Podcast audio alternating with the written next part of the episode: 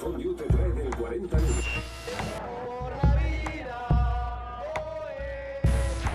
Y podría denunciar incluso por violación y habría que creerme porque soy mujer, porque yo lo valgo. Menosprecio y tira a Messi, macho. Un respeto. Que aunque una mujer tenga cinco bolsos sin estrenar, se tiene que comprar otro más. Se calienta un poquito el planeta eh, para empezar a reducir las muertes por, por frío. al concepto de seguridad y a la estrategia de la OTAN durante los próximos 10 años. Fiesta del orgullo gay, todo lo que quieran, pero dentro de la casa de campo. God bless you all. Thank you for listening.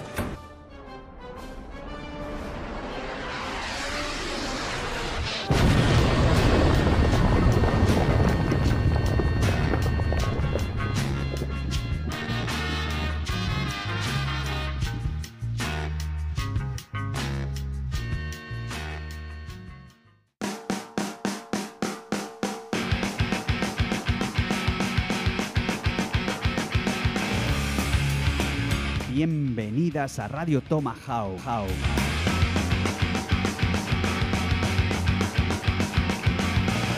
Esta radio para todas las escuchantes desde Metrópolis.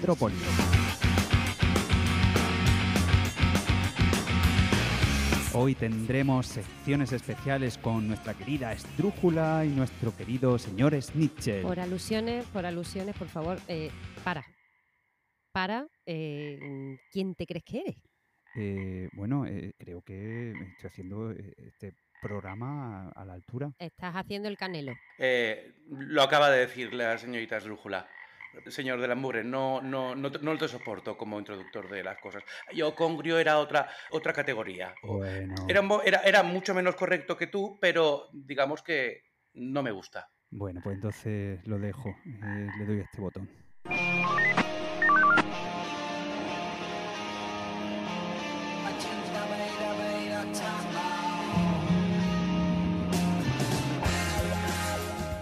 Empieza la sección, entonces, de vamos a seguir como estábamos en este barbecho radiofónico. eh, empieza la sección de nuestra amiga Esdrújula. ¿Qué nos trae hoy? A ver, de barbecho nada, ¿eh? De barbecho nada porque tengo una cosecha eh, de libros fantástica. Y hoy os traigo eh, uno del que ya hablé en las novedades, que se titula La tercera clase y su autor es Pablo Gutiérrez.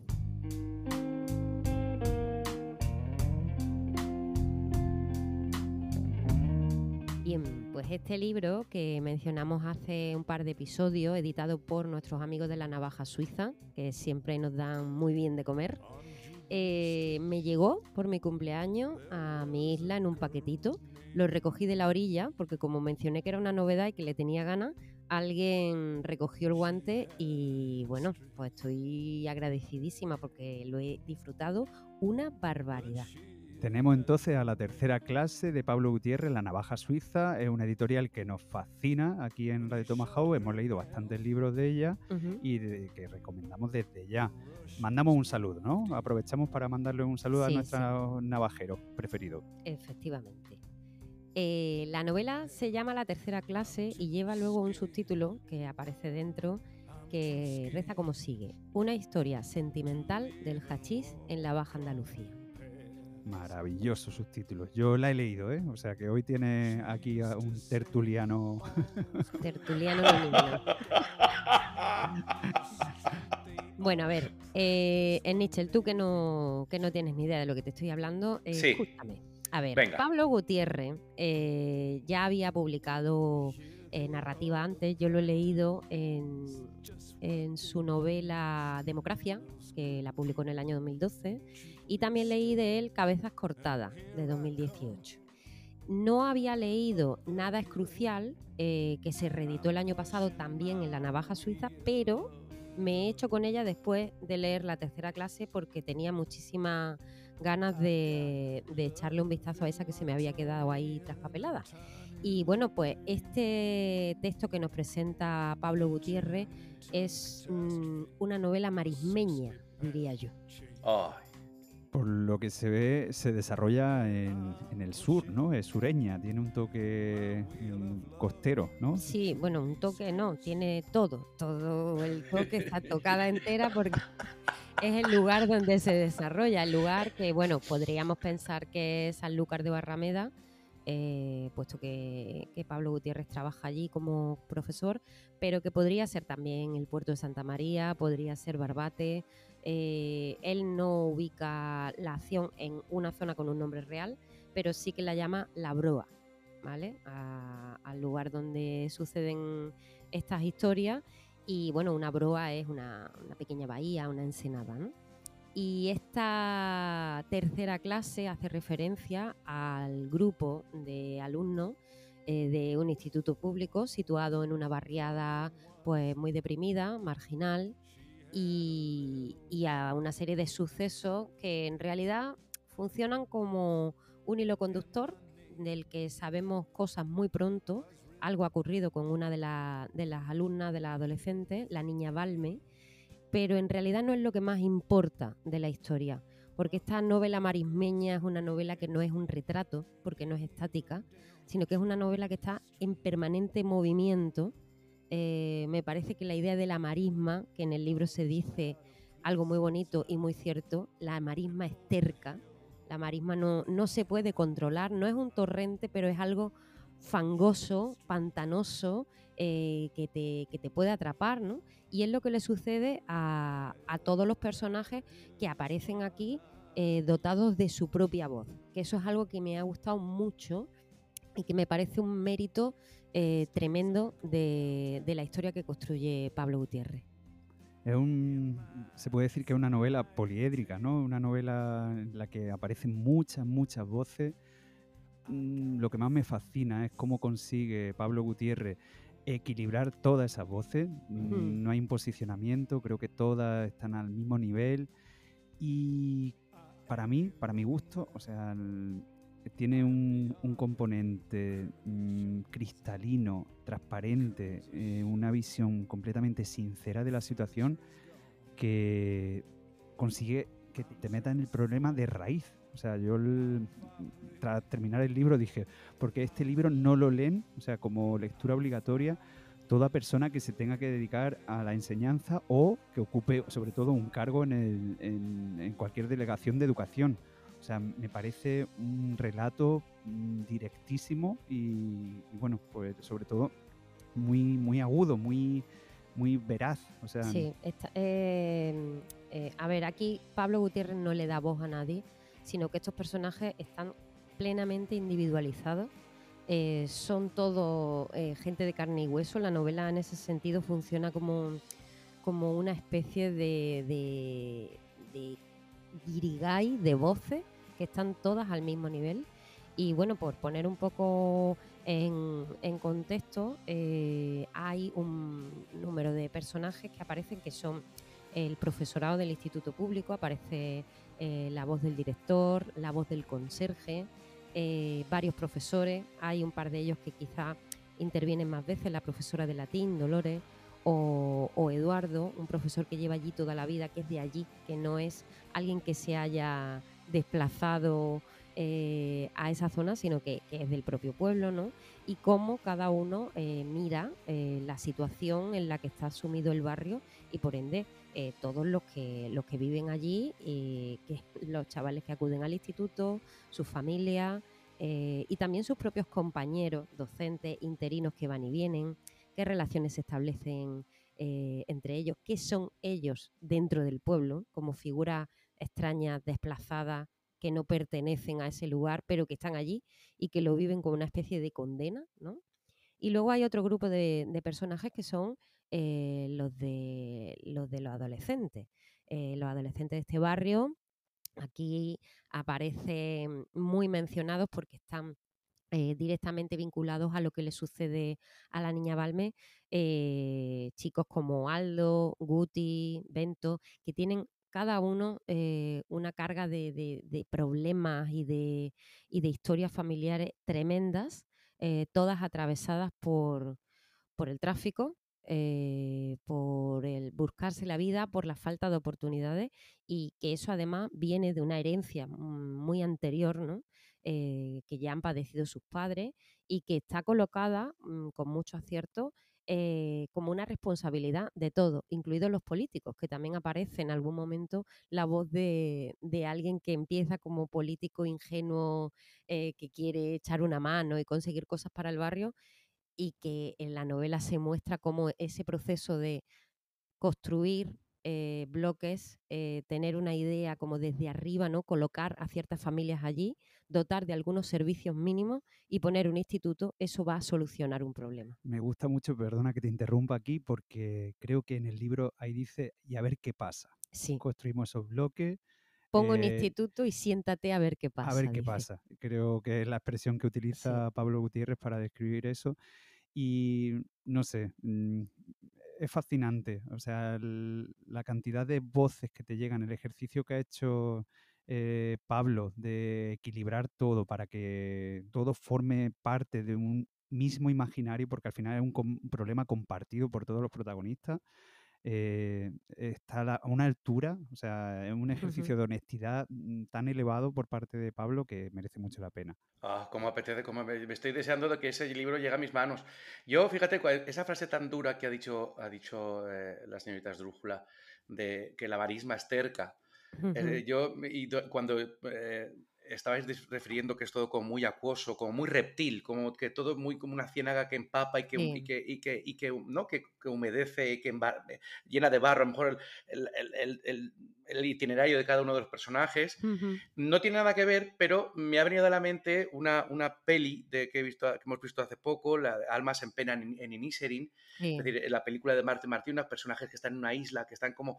eh, ese- ese- esa idealización que, que tenemos todos de los paisajes, Ujú. en, en teoría preciosos, bonitos, como yo, por ejemplo, soy una persona que, que sublimo mucho el sur, y sin embargo, la novela es todo lo contrario de lo que un spot de la Junta, por ejemplo, podría, podría, eh, podría ¿no? Eh, pro- proponer al resto del mundo. Aseguramos Es decir, los personajes, digamos que están, todos tan condenados, o sea, no hay, no hay posibilidad de salida o hay alguno que escape. Eh, a ver, eh, lo que a mí me ha gustado mucho eh, del final de esta historia es que no es una historia moralizante y no tiene soluciones.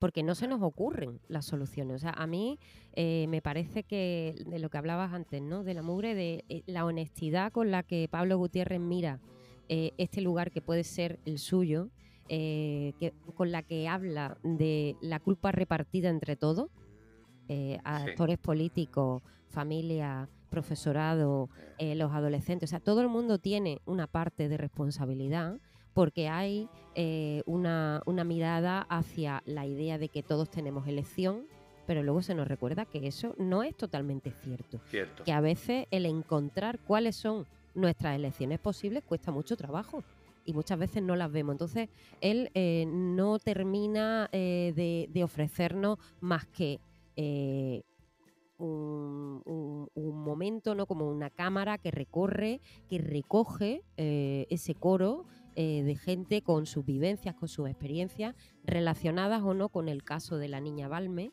y de la tragedia que le sucederá, eh, pero que, como dije al principio, no es lo importante. Lo importante es contar que esto está pasando y ese es el valor del libro, que esto sucede. No sabemos cómo podría solucionarse, no sabemos eh, qué sucederá en otro sitio, nos da igual, o sea, de lo que queremos hablar de- es de esto, ¿no?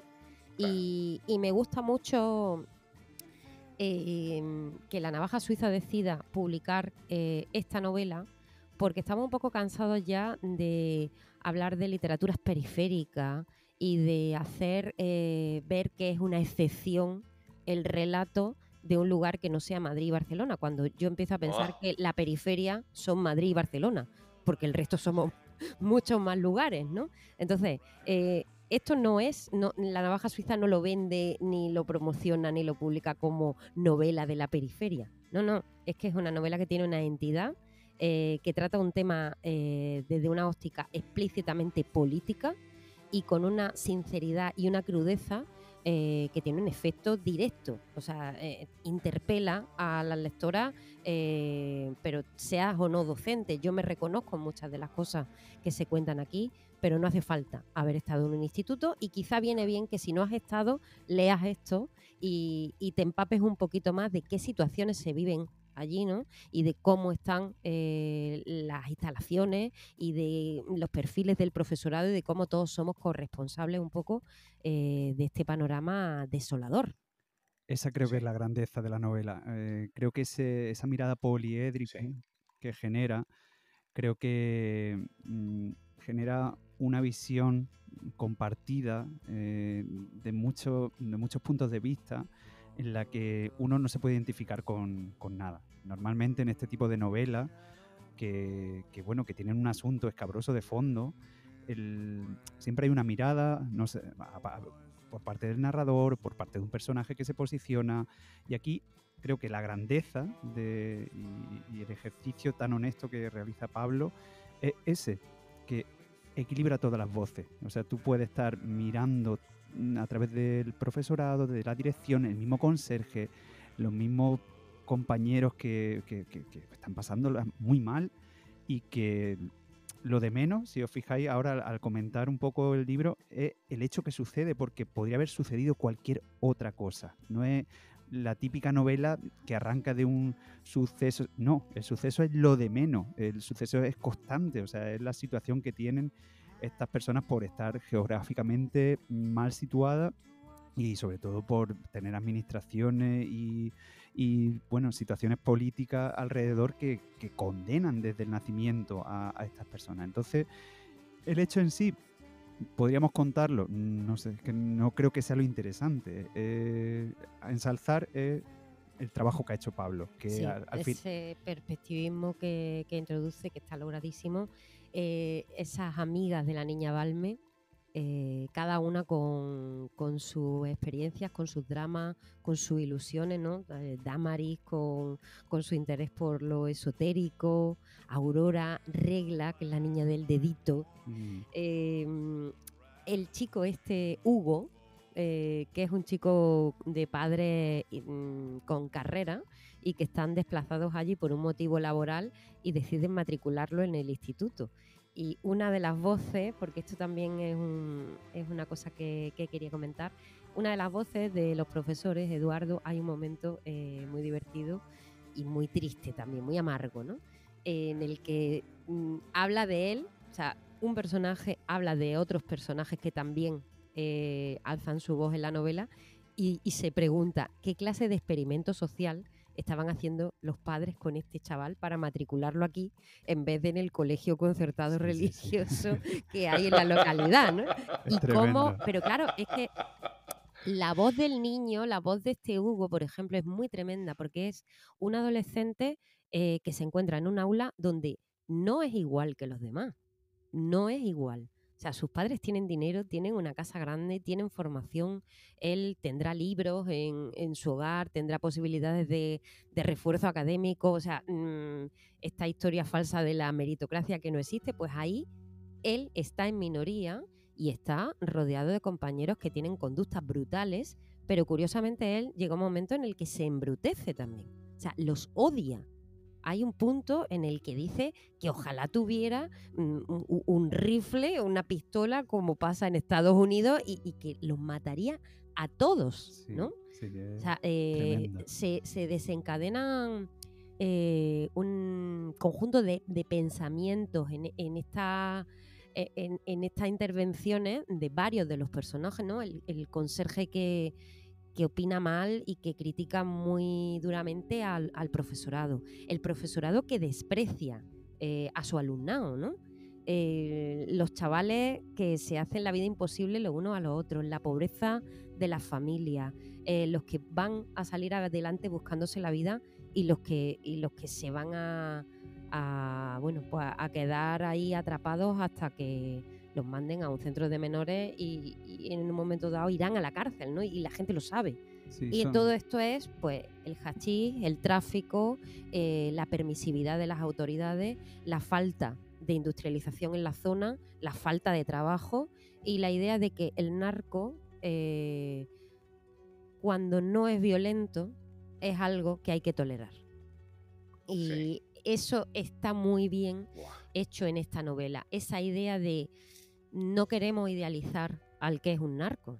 No queremos idealizar el tráfico. Hay reflexiones sobre la legalización o no de las drogas y, y- lo que acarrearía en el barrio, ¿no? El problema del barrio eh, es profundo, es hondo, tiene unas raíces eh, históricas, hace un repaso por mm, cuándo empezó todo esto. Entonces, eh, en contra de esos relatos idealizadores de héroes de barrio que dotan de prosperidad con su mercado negro y su contrabando a, a sus semejantes, aquí hay una lectura mm, despojada de toda esa romantización que es muy, muy dura, y- pero muy real. Esa es, esa es la clave. Eh, tiene muchas reflexiones sobre el tema de legalización, ¿no? de, de cómo solucionaría el, pro- el problema. Y claro, eh, todo esto en, en un punto, no sé, desde una gestión política, pues bueno, pues podrían hacerse un- unos planes, unos números y, y- y imponerlo. Pero aquí en el libro, por ejemplo, hay un personaje que reflexiona sobre eso y dice, ¿cuánta generación, una vez que se tomara esa medida de legalización, cuán- o sea, no sería inmediata la solución? ¿Cuántas personas caerían en el acto? Si, Claro. Si, desapareciera cuánta- ese negocio. o sea, ¿Cuánta gente se queda sin medio de vida, no? Así es. Entonces, bueno, pues me parece que Pablo ha hecho un trabajo inmenso. Eh, es una novela a recomendar 100% y le alabamos el gusto a la navaja suiza por haberlo hecho posible. Ya Muchísimo. Sabemos que ya eh, hicieron, como bien dijo Edrujo al principio, nada es crucial, ya la publicaron y ahora, pues bueno, han tenido el gustazo de, de darle esta oportunidad a Pablo Gutiérrez. Así que desde ya La tercera clase de Pablo Gutiérrez hay que leérsela, ¿eh, amigas? Muy bien, pues nada más, ¿no? Yo creo que con esto despedimos a Edrújula o... ¿Ya me quiere echar? No sé, lleva un tiempecito ya, yo creo que él... Hombre, yo mm, tengo Ah, novedades, ¿eh? Vale, vale, venga, vamos a ver, vamos, vamos a ver. Entonces tengo que darle a este botón. Misa de novedades. Mu, mu, mu, mu- musa de novedades. Mesa de novedades. Morsa de novedades. Masa de novedades. Aquí está. Venga, vamos con, con una nueva masa. Eh, en primer lugar, eh, Blackie Books ha publicado un librazo en todos los sentidos porque es gordísimo, de pasta dura, eh, extenso y maravilloso por culpa de una flor de María Meden, Anda, qué bien. La con- nuestra amiga y querida ilustradora. Y esto es un libro que no os podéis perder. Es preciosísimo, es una hermosura. Y, le deseamos lo mejor a la buena de María Meden por culpa de una flor. Esa es mi primera apuesta. En segundo lugar, El Fallo de Antoni Samarakis, que es un, escritor griego y que publica eh, la editorial Trotalibros. Lo recomiendo porque tiene muy buena pinta y porque ya me, me he hecho con algunos libros de esta editorial que edita en pasta dura, que llevan poquito tiempo y que están haciendo una labor muy, muy loable de rescate de, de clásicos, eh, de, de geografías un poco dispersas y, y que me, me merece mucha confianza. Así que ¿Puedes repetir el título? sí, se titula El Fallo y el autor es Antoni Samarakis. Muy bien. ¿Qué más nos trae en esta masa de novedades? Pues mira, en esta masa de novedades traigo una que te va a gustar mucho, que se titula Different Class. Ah, esto sé lo que es. ¿Lo puedo decir yo? ¿Lo puedo decir yo? ¿Lo puedo decir yo? Sí, Esto creo que está publicado por el colectivo Brusista. efectivamente. El autor es Derbo- Dermot Kavanagh y Different Class habla de, bueno, pues de este futbolista activista negro y la verdad es que el libro tiene, tiene buena cara.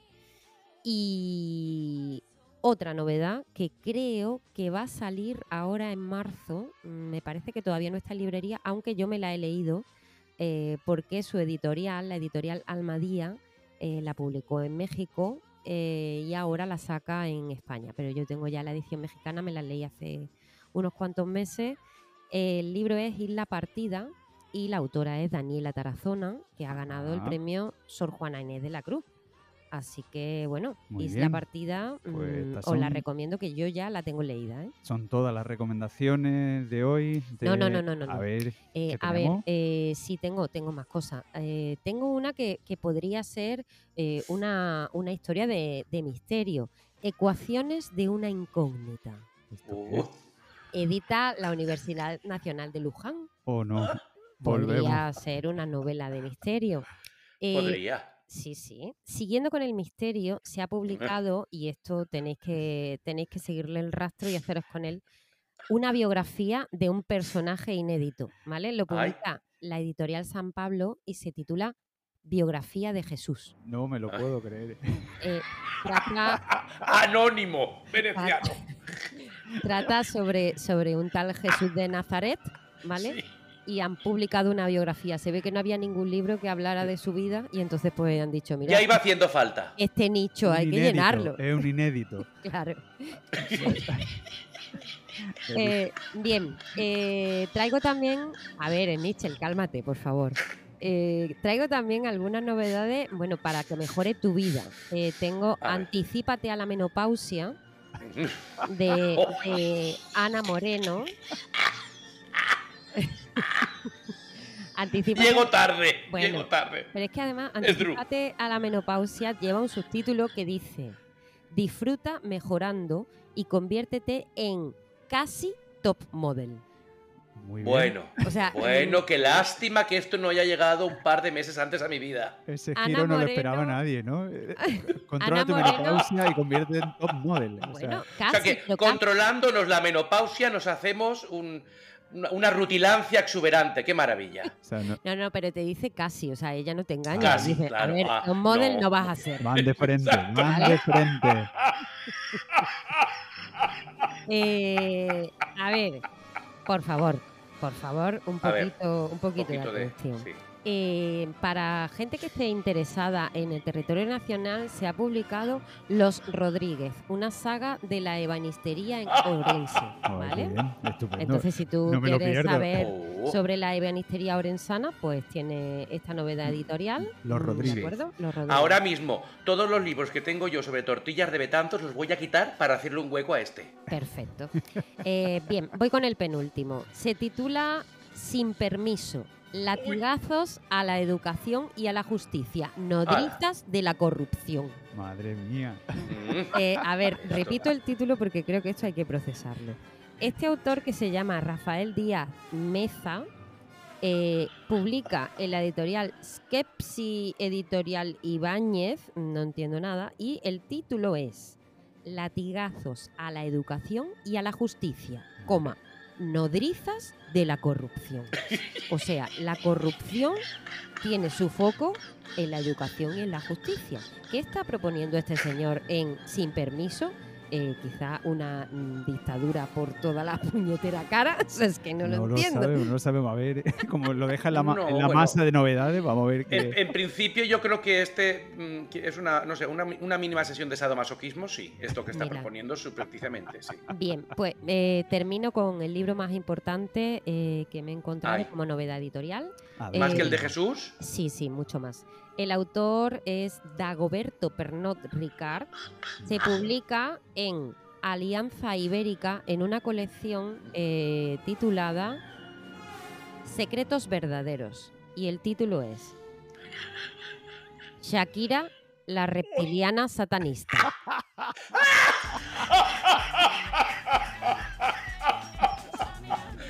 Ya con esto y un bizcocho nos vamos a hacer todos el guaca guaca y ya está todo arreglado. ¿Cómo te queda? Eh, de- ¡Hombre! lo de Shakira, no. Shakira reptiliana, esto no lo esperaba a nadie. Así que culminamos, ¿no? La Muy masa bien. de novedades con sí, Sí, sí, que- sí, sí. esta historia reptiliana. Muchas gracias, eh, querida Drújula. De nada. Nada, Ay. eh, creo que es el momento Ay. de cambiar de sección dándole a este botón.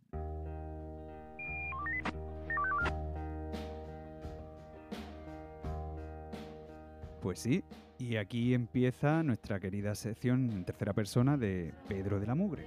Y hoy mm, me parece un momento bastante especial en Radio Tomahawk porque es una banda que tenía muchas, muchas, muchas ganas de pinchar aquí en Radio Tomahawk. Así que para todas las escuchantes, esta maravilla.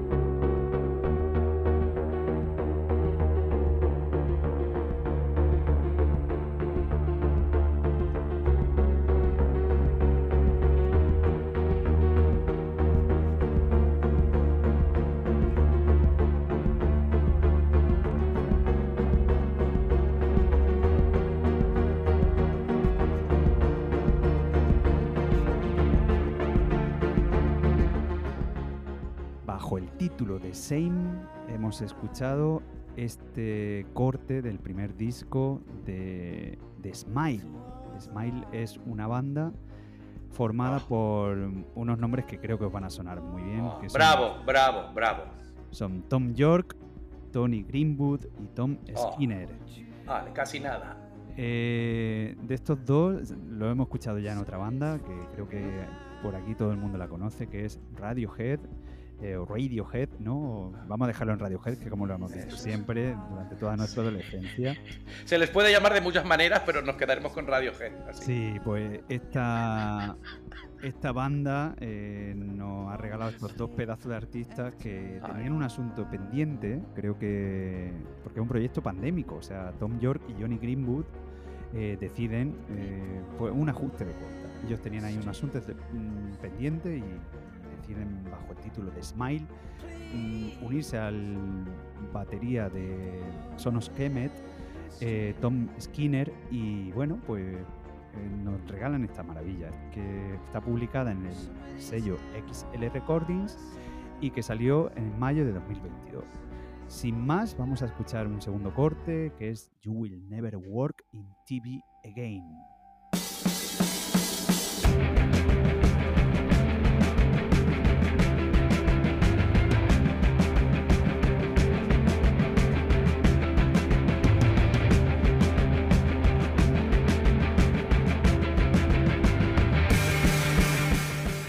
Te parece, Snitchell?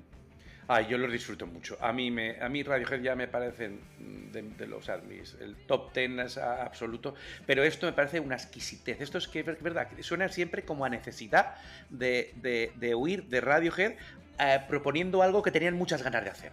Bueno, lo que pasa que sí, sí está, el, el aire a, Sí. a Radiohead está.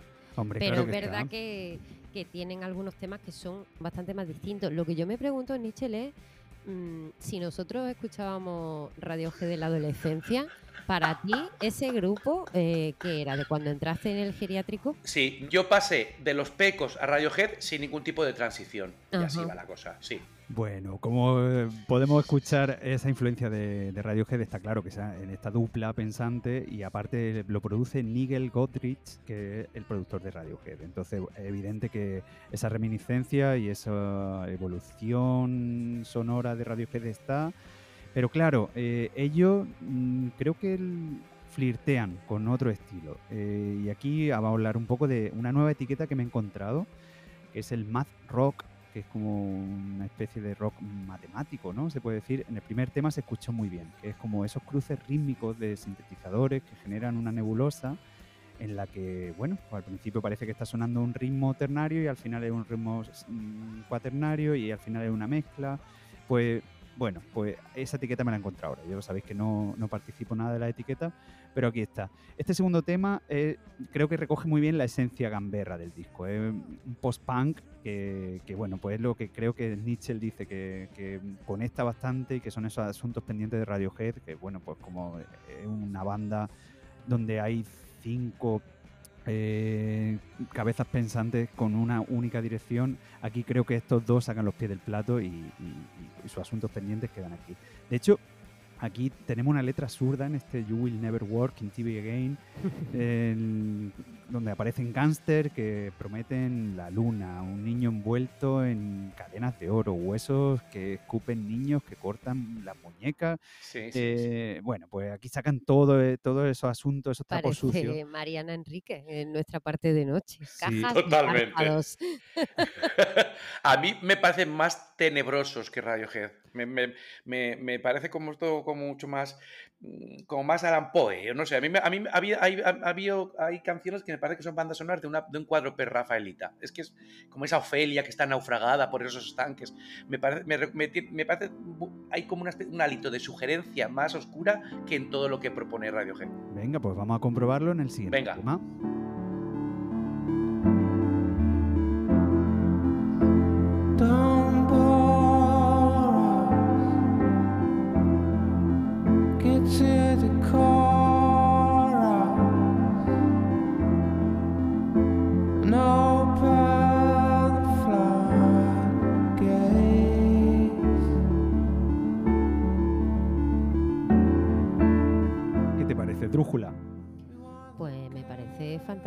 Pasa es que me he quedado colgada de lo del cuadro pre-Rafaelita.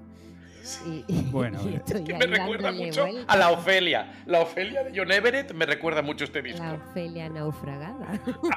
A ver, eh, todas estas cosas. eh, eh, eh, es suicidada, no naufragada, pero bueno. Bueno, vale, bien, sí, sí, sí, sí, sí.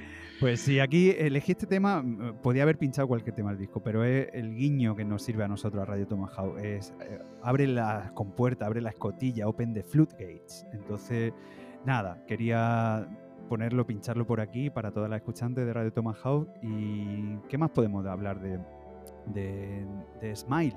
Pues que su nombre aparece eh, sacado de un poema de Ted Hughes, Oh, Ted Hughes.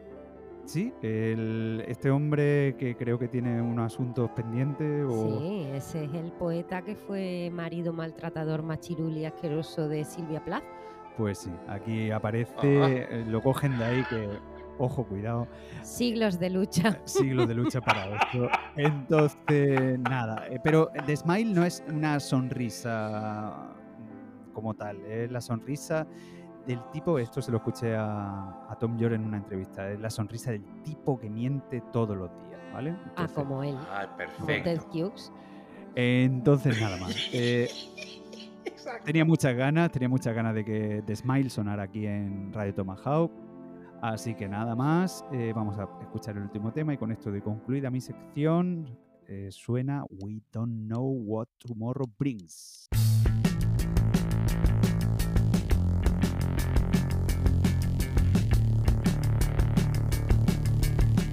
Y nada más. Muchas gracias a The. Smile por existir, a Tom York y a Johnny Greenwood, a Tom Skinner por hacerlo también Ay, sí, y sí. mucha larga vida, la- larga vida de Smile. Eh, tuvimos la suerte de, de hace poco han estado en KEXP, que Ay, es sí. una radio que nos nutre a- aquí en Radio Tomahawk, así que la recomiendo esa grabación donde ellos hacen un directo estupendo.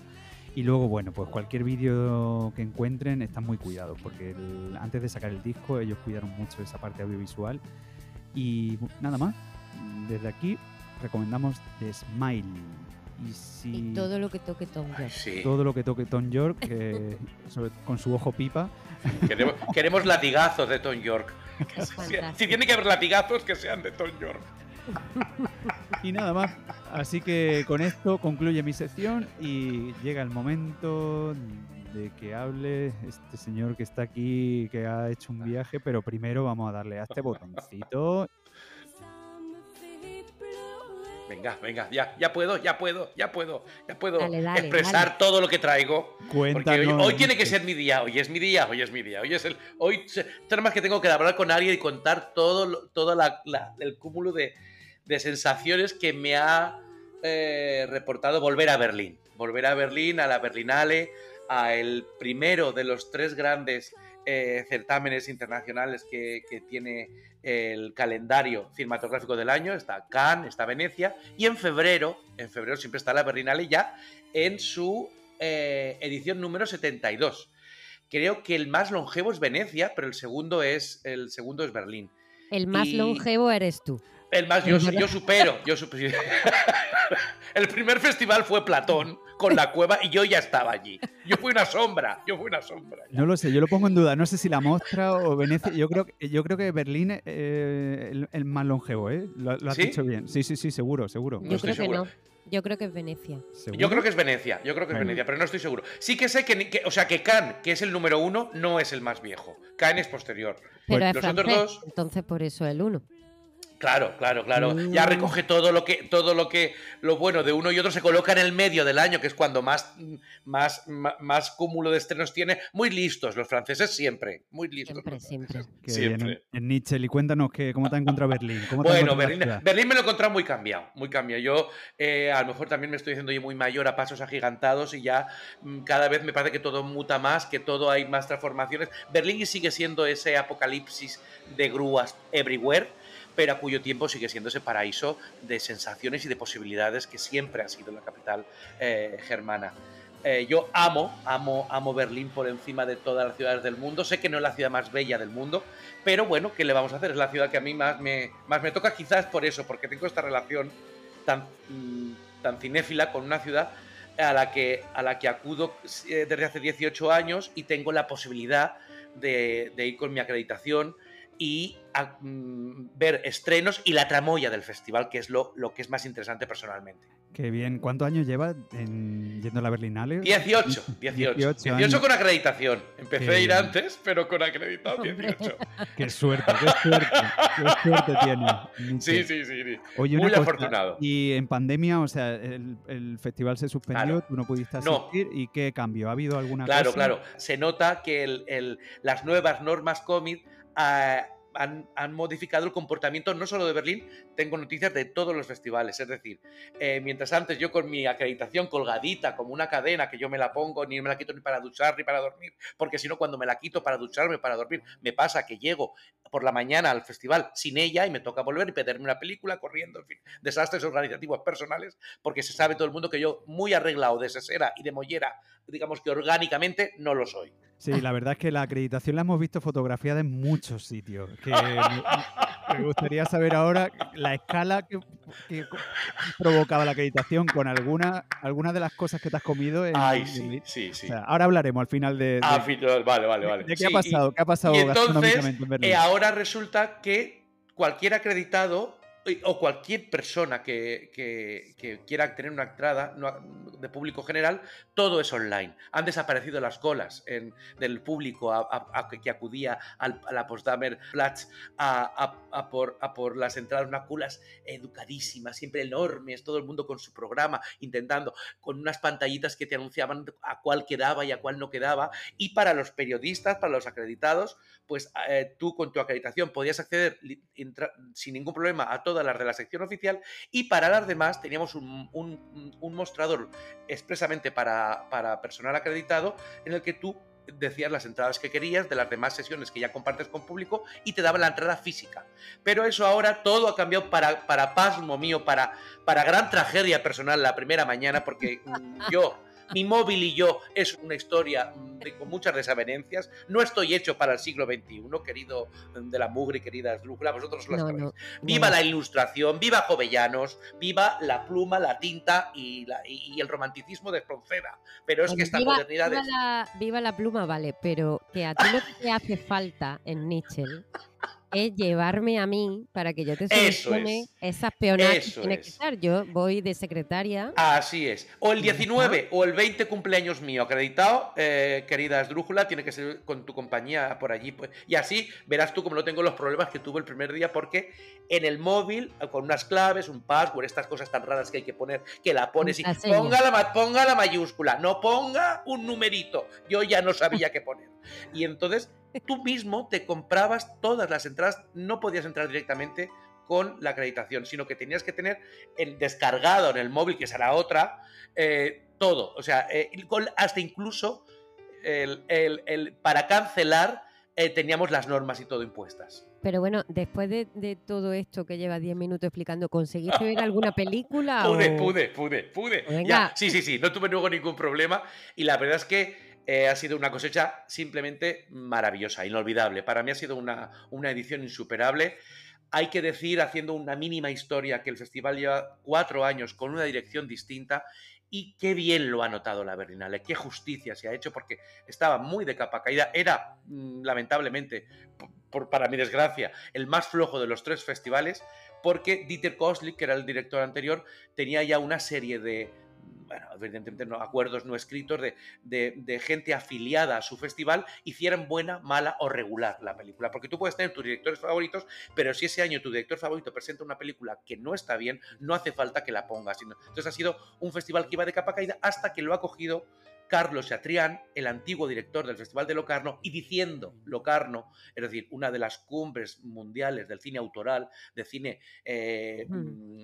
eh, con, con ansias de novedad, con, con, no- con- con- sobre- permitiendo jóvenes cineastas, es decir, con otras inquietudes distintas a las que había antes, y esto ha cambiado por completo Berlín, por fortuna. Llevamos cuatro años absolutamente mm, magníficos, y este yo creo que se ha llegado a la, a la cumbre de la obra de Carlos Chatrián, que aparte de la oficial, hace una sección él solo, una sección que se llama Encounters, y ahí programa películas que él, por su expreso deseo, por su, eh, confianza en el cine que va a mostrar, programa personalmente. Y es un manjar, la una y la otra. ¿Cómo se llama la sección? Mitchell? Encounters, encuentros. Encounters. O sea, tenemos la sección oficial, que creo que es la que te ha nutrido un poco, Eso y es. luego Encounters, ¿alguna más? ¿Alguna sección Las más? dos, las dos. Bueno, ahí picoteado con la sección Panorama, el Forum. El Forum es la sección, por ejemplo, donde, donde emergió hace cuatro años Carla Simón, con cuatro, no cinco años ya, con Steve 1993. Ah.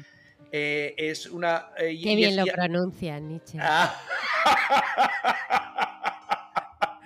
Eh, además, fíjate, Carlos Chatrián está teniendo un ojo eh, exquisito con lo que programa de nuestro cine. Este año tenemos películas en todas las secciones y la verdad es que es eh, solamente decir la nómina de directores, es decir, ya no van solamente Isabel Coiset y, eh, y Ventura Pons, que eran los fijos de Dieter Koslik. Está, a- a- está apostando por los nombres más jóvenes, realizadoras sobre todo de nuestro cine. El año pasado es que veníamos de la gloria absoluta. Bueno, acabo de citar a Carlos Simón. El año pasado fue la que ganó el Oso de Oro en, Claro. eh, en la Berlinale con eh, Alcarrás.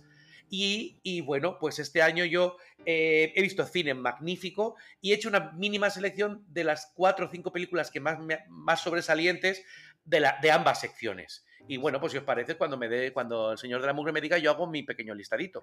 Bueno, pues entonces hablamos de un top 5 de, Sí, sí. del señor Schnitzel en la Berlinale 2023. Es. Eh, La ordenamos. ¿Cómo lo hacemos, Schnitzel? ¿Ponemos tu primera película? Sí, bueno, es que la verdad es que las, las cinco me da igual la primera que la quinta porque las, las amo a todas por lo mismo. Yo he hecho un mínimo, un, dos, tres, cuatro y cinco, pero me resulta dificilísimo. Resulta dificilísimo porque mm, e incluso me faltan cuatro o cinco más. Pero bueno, vo- voy a, voy a, la- sí que tengo claro, creo, y conforme han pasado los días desde que la vi y desde que acabó el festival, que mi película este año es eh, Gia, la nueva película de Bas Devos. Me encanta Vas Devos. Es el de Ghost Tropic. el Este, de este, este. Violet. Este, este. Son Me dos películas que hemos visto por aquí y Sí. la verdad es que no, no- nos gusta mucho. Nos gusta mucho. Es- Ah, ¿Qué, qué- qué- qué ha- qué ha estrenado allí? ¿Qué ha presentado? Ha presentado Gia, la aquí, y es, continúa siendo el mismo caminante, el mismo observador, el mismo tipo sensible. Eh, yo casi diría que en vez de cámara es como una, una especie de, anotador en un cuaderno. Es decir, yo sé que soy del siglo XVIII, pero es que cuando veo un poco de paz lo asocio a tomar notas con un cuaderno.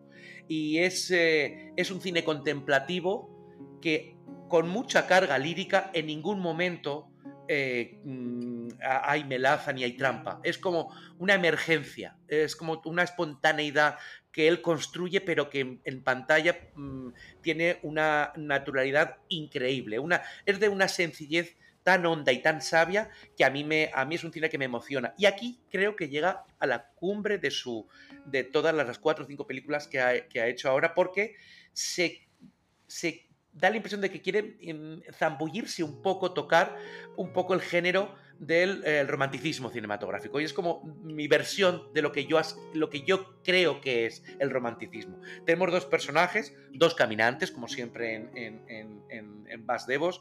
Él es un... eh, eh, todo en Bruselas otra vez. Él es un, un- camionero rumano que de pronto mm, tiene necesidad de volver a su país. Y entonces, bueno, llega a su casa, tiene un montón de verduras y lo que se le ocurre es hacer una gran sopa e ir con pequeños tupperwares de esta sopa típica de su país a regalársela como última ofrenda de su estancia allí a la gente con la que ha tomado contacto, a sus familiares, a sus amigos, eh, una especie de, de despedida, caminar con su tupper en la mano, ¿no? Me Y- encanta. y es que es maravilloso, es maravilloso. El Y por otro lado, y por otro lado, eh, tenemos a una eh, mujer mm, eh, belgoasiática, porque ella es- se sabe que eh, ha vivido toda su vida en, en Bruselas, pero su familia no. Ella vive con su tía, su tía tiene un restaurante, un restaurante de comida eh, asiática, y ella es estudiante de ciencias naturales especializada en la ciencia que estudia los musgos del mundo. Es decir, Te las plantas, la- sí, la- la- las, las microplantitas, la- la- eh, este tesoro que chafamos siendo inconscientes de- del cúmulo de, de- de- de- de naturaleza milenaria que habita en el sustrato, en el suelo de los bosques, de los parques, de las montañas, ¿no? Y bueno, mm, cada uno va por separado, ella va a hacer sus estudios, tiene sus clases, él va teniendo sus conversaciones y de pronto el azar los, eh, bueno, pues se cruzan y tienen una conversación. Y yo hasta aquí puedo decir. La película es sublime, sublime. Uno de estos finales que no puedes olvidar mientras vivas. Y es este, este azar, eh, premeditado o no, eh, bueno, analizar un poco en las claves de esto que acabo de decir. ¿Hasta qué punto el azar es azaroso? Eh, sobre todo teniendo en cuenta cuando de por medio están los afectos. Y bueno, hasta aquí puedo decir, y, y- y ya digo, sin renunciar a su protocolo, esta hondura afectiva tan especial que tiene esta película, para mí es el 10 absoluto de- del festival. Qué bien. Entonces tenemos Here de Bas Devos y Sí. que te ha encantado. La ponemos Mucho, arriba, en el Olimpo de. Arriba, en- arriba, arriba. arriba. en- Arriba, arriba. de Ah, El musgo. antimusgo, el antimusgo, arriba, el cielo, cielo, nada de chafar, volar. Voy yo volé con Bas Devos. Y, y tenemos a un señor con un tupper de sopa y una persona que le gusta coger musgo. musgo. Aquí estoy, Exacto. estoy haciendo de Sí, congrio un poco. Una persona que va a coger musgo del Ay, a- al Congrio, portal de Congrio Belén. vuelve, Congrio vuelve, por favor. Bueno, pues, Musgo pa'l Belén. musgo para el Belén y un tipo con un tupper de sopa. Muy bien. Per- personas que les gusta analizar el barro de sus suelas, cualquier cosa de estas diría Muy bien. Eh, Nietzsche, seguimos con. ¿Qué, Sí. qué- qué- Ay, voy ahora, ahora voy a decir la película que yo quería que hubiera ganado el Oso de Oro. Ha sido muy injusto para mí que lo que, que Totem de Lila Avilés, la querida realizadora, autora de una película que sé que a vosotros dos os ha gustado mucho, La Camarista, esta tenía que haber ganado. Esta tenía que haber ganado. Me parece muy. Yo comprendo mucho que da- ha dado mucha. eh, que Nicolas Philibert con su documental, su, su l'Ardemont, muy bien, sí, vale, muy correctito el documental, pero ni, ni comparación, ni comparación con la categoría de esta joven realizadora hispanoamericana. Increíble, increíble esta película. Creo que Nietzsche se acaba de enfadar mucho, eh, está gritando. Pido disculpas a todas las escuchantes de Radio Tomahawk, porque estarán eh, quitándose los auriculares, porque este, este- este señor mayor está gritando muy fuerte. al teléfono. ¿Qué pasa con, Sí. por- con- porque nosotros sí, amamos, por- amamos a, a Lila Vilés? eh, Claro. A ver, Lila No puede Vilés ser de otra manera. es mexicana y, Mexicana. y el que ha ganado es francés. Todavía te preguntas Bueno. qué sucede. O sea, es que está más No, claro que el o sea, agua, no, vamos. no me incitéis a, a- a No, no, la no, no, violencia basta, verbal. venga. Nada, No, a- estoy, estoy en Violencia solo hoy, hoy yo, est- solo yo. Estoy en no. terapia, estoy en terapia con mi, Eso es. Y que ha presentado entonces la buena de Lila Vilés, Ah. que desde aquí la quiero calificar como la maestra. O sea, nosotros cuando vimos la es. camarista es, mm, Sí, señor. es la maestra, la maestría. La maestra. ¿Y qué? Claro, yo no pues estamos aquí muy, muy bien combinados porque yo la camarista no la he visto, la que he visto es Totem, que es la que con la que se he presentado en Berlín y cuando salió yo eh, en, en varios corrillos de periodistas es verdad que se convirtió enseguida en y yo creo que eso le ha perjudicado en la película a batir. Era era perfecta. Era, además, a mí me ha, me ha fa- me ha fastidiado mucho porque sí creo que es un festival que premió en su día, por ejemplo, La Teta Asustada, ¿Cómo se le ha ido de las manos esto? Por favor, ¿cómo se le ha ido de la mano este tesoro, Totem?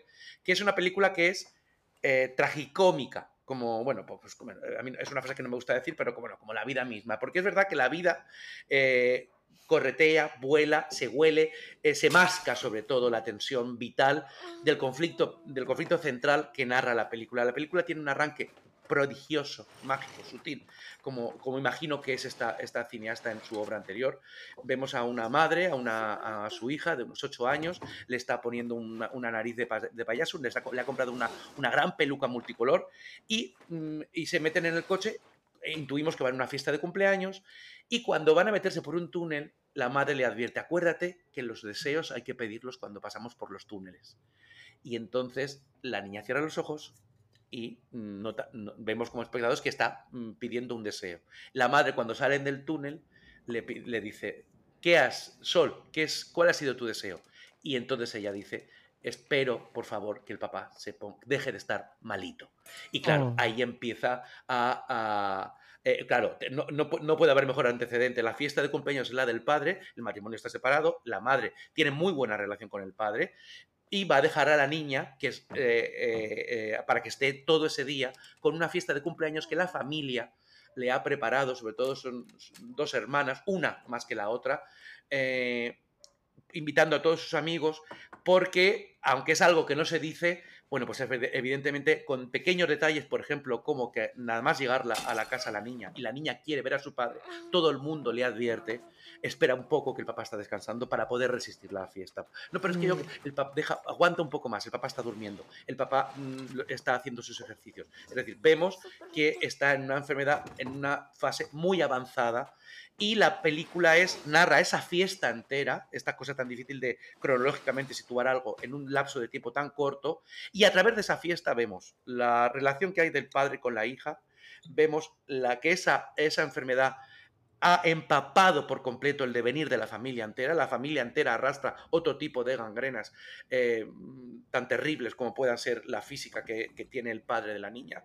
Eh, y sobre todo cómo va mutando todo en lo que en principio es una fiesta de cumpleaños, pues evidentemente, aun a pesar de los esfuerzos que hace él, el padre por estar a la altura de lo que la hija espera de él, vemos que eh, todo va adquiriendo un tinte luctuoso, eh, emplazado con una con un prodigio de sutilidad, de talento, de educación, de respeto y de absoluto cero de morbo ni de exhibicionismo, mm, realmente algo inconmensurable. Y por estas razones yo quería que Totem, por este, este au- auténtico torrente de sensibilidad, que hubiera ganado el Oso de Oro. Qué bien. Apuntamos entonces para estar pendientes cuando lleguen a, los- a- a los cines eh, Totem de Lila Avilés. Sí. Bueno, Pues queda apuntada de Lila ¿eh? Avilés. Totem. Totalmente. Y seguimos, ¿no? Porque has dicho que tenías cuatro. Seguimos. Pues venga, vamos. Seguimos, sí, sí. Vamos, ahora, esta sí, estoy muy contento, ganó, se ganó, llevó un premio importante, el Gran Premio del Jurado, a Christian Petzold, un cineasta polémico, un cineasta muy polémico entre nosotros, ya ¿Y sé. cuál es su película? Rotter Himmel.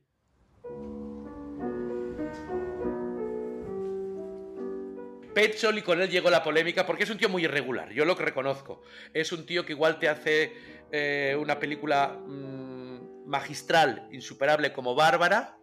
A mí me parece que Fénix también es insuperable, pero yo ya sé, Ah. intuyo que a vosotros es una Eh, película, ¿ves? ya sabía yo, no. que con Fénix también hemos, dado- Bueno. hemos dado con, un, con una especie de, de gravilla en el talón. Mira, porque eh, para mí no, ¿eh? Para mí es un peliculón. Fénix eh, es la, la piel que habito mm, con el pijama de raya. Eh, es una cosa absolutamente inverosímil.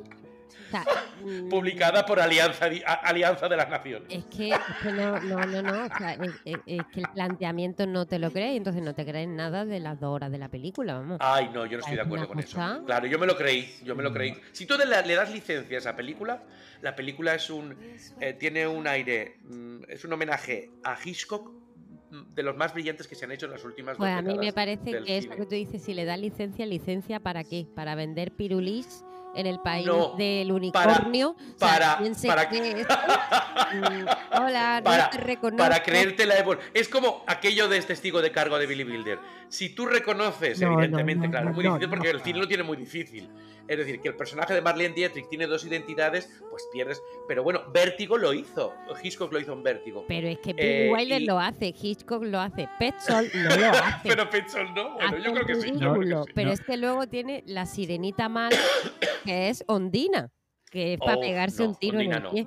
Claro, eh, Ondina es justamente una, eh, la, la primera película de una trilogía que él quiere hacer. Esta que he dicho es Rotter Himmel, es la segunda, de, de un poco mm, eh, a, a permitir ciertos personajes eh, ensoñativos que de pronto hagan que la presunta, el presunto realismo de todo aquello como que eh, se, se estalle un poco por los aires. A mí en esta en esta yo creo que podemos estar, cuando la veáis, estaremos de acuerdo los tres, es que es una grandísima película. Es una película además que, pese a que mm, mm, tarda mucho en, en, en surgir este, este Petzol experimentador, a veces demasiado experimentador, que es verdad que yo a veces le veo el prospecto de lo que quiere hacer y entonces a mí me tumba para atrás. Pero aquí no hay ningún prospecto porque lo que hace en su primera hora prácticamente es hacer un homenaje a las películas del Hollywood clásico de los años 30 y 40. A mí, el personaje central me parece que era el personaje que en su día hubiera bordado Cary Grant.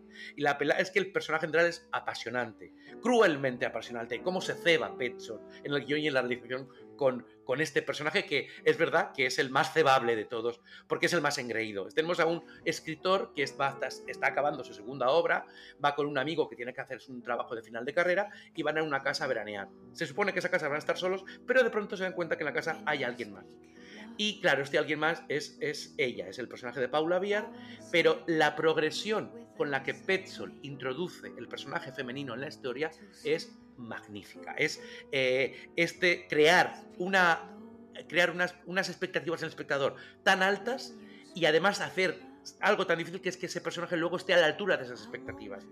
De, de, de- de cuanto a, a- a que sabes que ese va a ser el elemento que haga un poco la discordia, el elemento de seducción, es decir, todas las posibilidades que tú crees que puede tener ese personaje, luego está a la altura de ellas sin caer en ninguna de las que tú habías previsto. Es desarmante cómo construye el personaje femenino, eh, Petzold, y bueno, en el fondo es el, eh, el- el- el regador regado, es decir, el personaje, el, el escritor, eh, bueno, estoy aquí con mi segunda obra, soy alguien importante, y de pronto eres tan inútil que no ves que alrededor tuyo hay una novela más importante que la que tú estás escribiendo. Lo que tú estás escribiendo es una basura porque estás tan en tu torre de marfil que eres incapaz de empaparte de la multitud de puntos de fuga, de encuentros, desencuentros, eh, de, de- de- de pequeñas historias que son realmente escribibles y tú las estás dejando escapar. Y es magnífica la reflexión y no voy a hablar para nada del, de la- del- del cambio de, de deriva que hay en el último tercio porque sería cargármela, pero es un peliculón de Christian Petzold. Qué bien. Bueno, lo tenía muy fácil porque después de Fénix era muy fácil hacer muy buena película. Después Eh, de Ondina Max. Después- pero te- yo, yo lo único que quiero decir es, eh, sobre, eh, o sea, que él, él tiene una obra maestra que es Bárbara, que creo que ya lo has dicho, el, Sí. que quede sí. constancia. Eso es incuestionable. Y ya está. Son dos malas experiencias. Es que Ahora esta, ahora esta. eh, Este cielo rojo. eh, Fénix, pues es que es inverosímil. O sea, la película es inverosímil. ya está. Es la- la- No estoy de acuerdo. se, se define como tal. Y bueno, y ahora, no, repítenos, repítenos el título de, de esta película. Gota y mal. Ah, muy bien. Se ve que, que el Eh, En la- inglés es un incendio, a falla. Pero bueno, la traducción eh, literal es cielo rojo. Muy bien. Y a pues- lo que suena es a Imen roto, ¿no? Totalmente. Yo He tenido que mucho cuidado en, este. en el. en- es- si, si lo dices con Roterimmel, suena peor, suena peor. Me he puesto un alemán zafio que, que con el que yo me vehiculo por allí y hago el idiota pidiendo salchichas, pues con eso lo he pronunciado. Y Muy ya bien. por último, que no me quiero, no me quiero eh, ir sin, sin ponerme manifestante, sin ponerme militante, sin ponerme a gritar y sin ponerme a sacarme a la calle por el absoluto fenómeno del festival, la auténtica sensación a todos los niveles, ha sido la primera película, el primer documental, bueno, documental y muchas más cosas, de alguien que admiramos todos mucho en, este, esta reunión de, seres eh, huérfanos de Congrio, eh, la, nueva la primera película de Paul B. Preciado que se llama Orlando.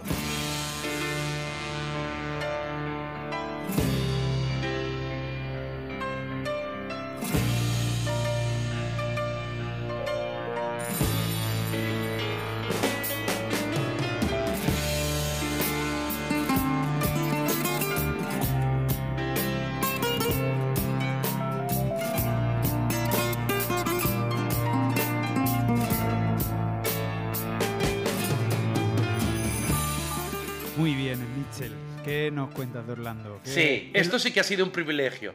Esto sí que ha sido un privilegio.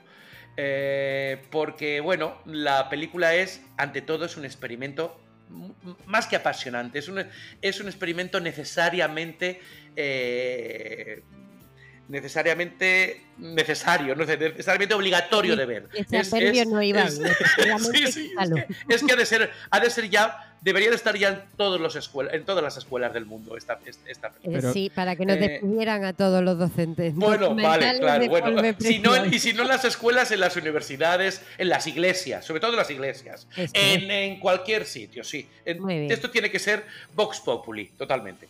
Eh, bueno, la película, él lo cuenta, ¿Qué es lo que ha hecho Paul Preciado aquí? Ha hecho, claro, a él el canal Arte francés le llega un día a su casa, le llama Toc Toc, eh, señor Preciado, queremos que haga la película que usted le dé la gana hacer. Quere- Queremos que haga su autobiografía en, en- en- en documental, haga como le dé la gana. Y él mismo lo cuenta en el. Nada más empezar el documental. eh, les contestó, bueno, es que yo no puedo hacer eso. Ay, ¿cómo que no? Bueno, porque es que mi, mi vida, la puta Virginia Woolf la escribió hace casi 70 años.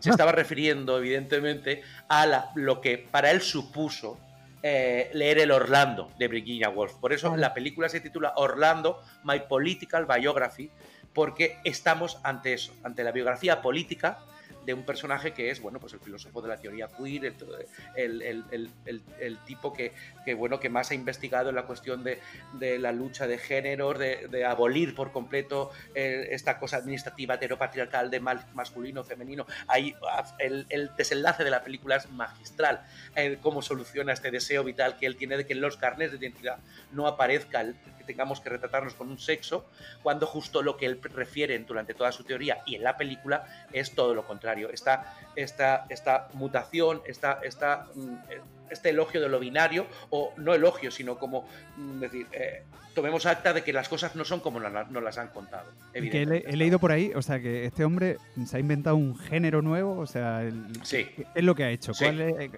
es el ha hecho, bueno, claro, ¿Cuál es el él, yo me lo, lo- lo refiere él al principio, es decir, cómo me, eh, cómo soluciono yo la- la- la- el asunto de emplazar eh, mm, narrativamente, audiovisualmente, cinematográficamente, como se quiera decir, algo que es, sí, que está, que lo que yo quiero en, en el fondo hacer es eh, hablar de la mutación, hablar de la transición, de lo, de lo binario, de lo que no es ni una cosa ni otra.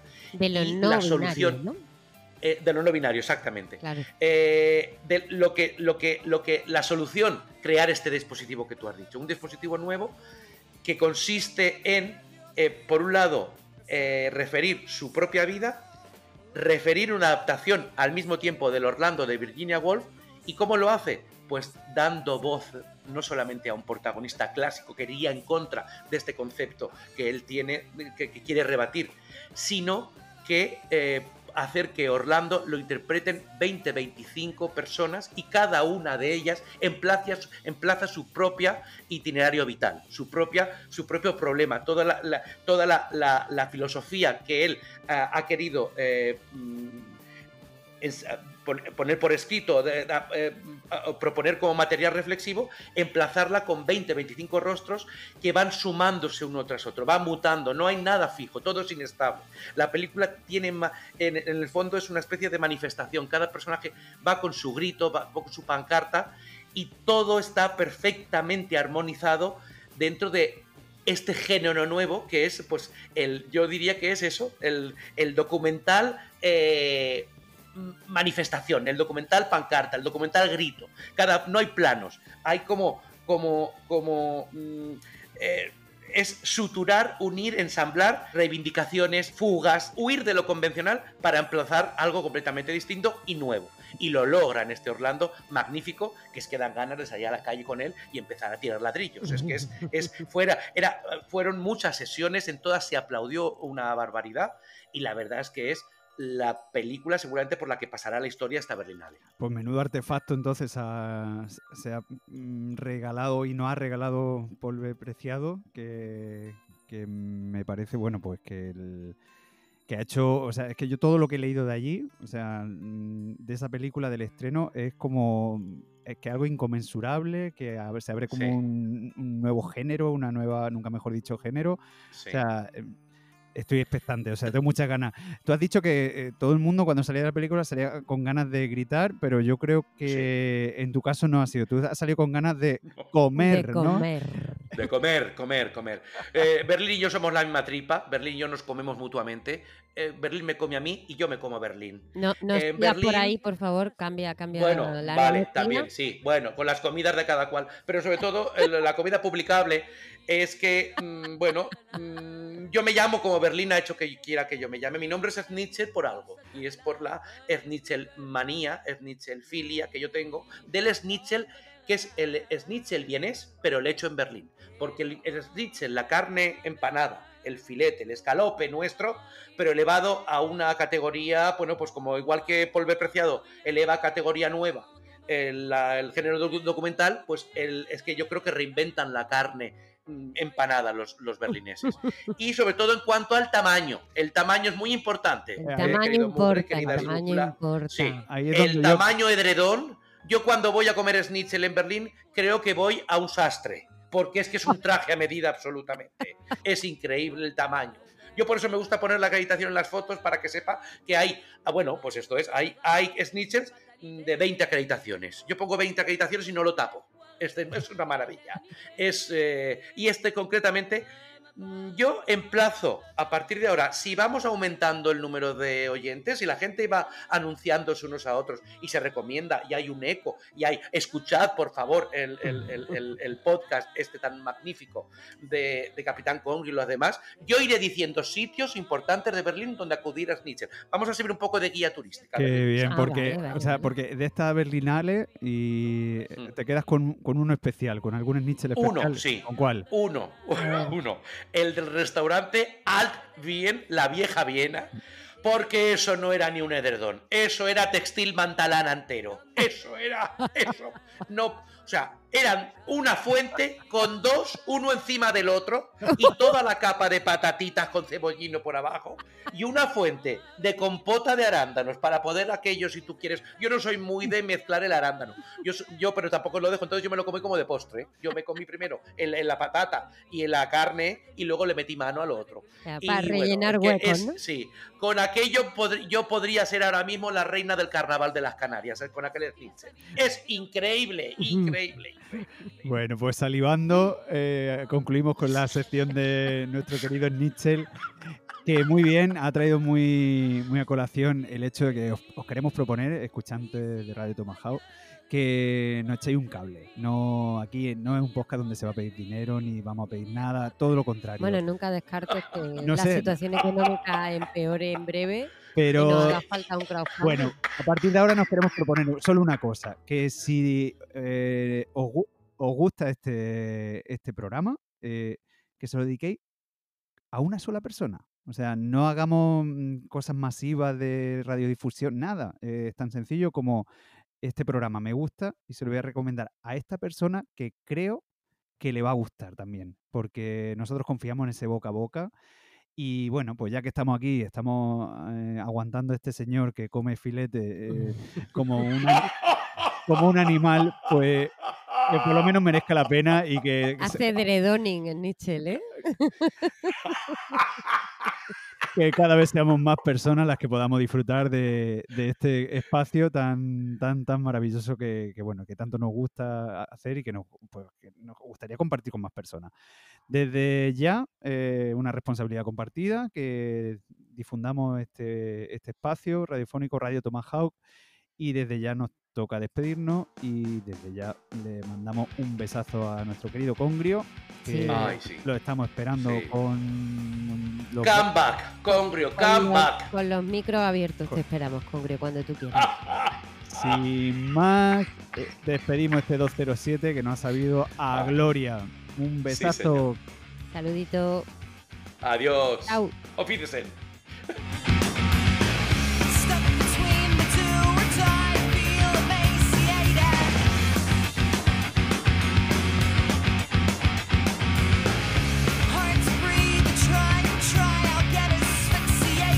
¡Bravo, bravo! Ahí, sin pausa ni media. ¡Qué maravilla! ¡Qué maravilla! ¡Qué finón!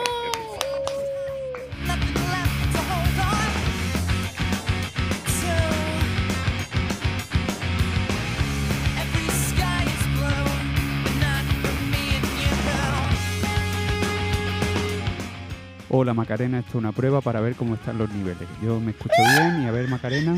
A ver los niveles cómo están, no sabemos si estarán correctamente o no, si habrá desequilibrio.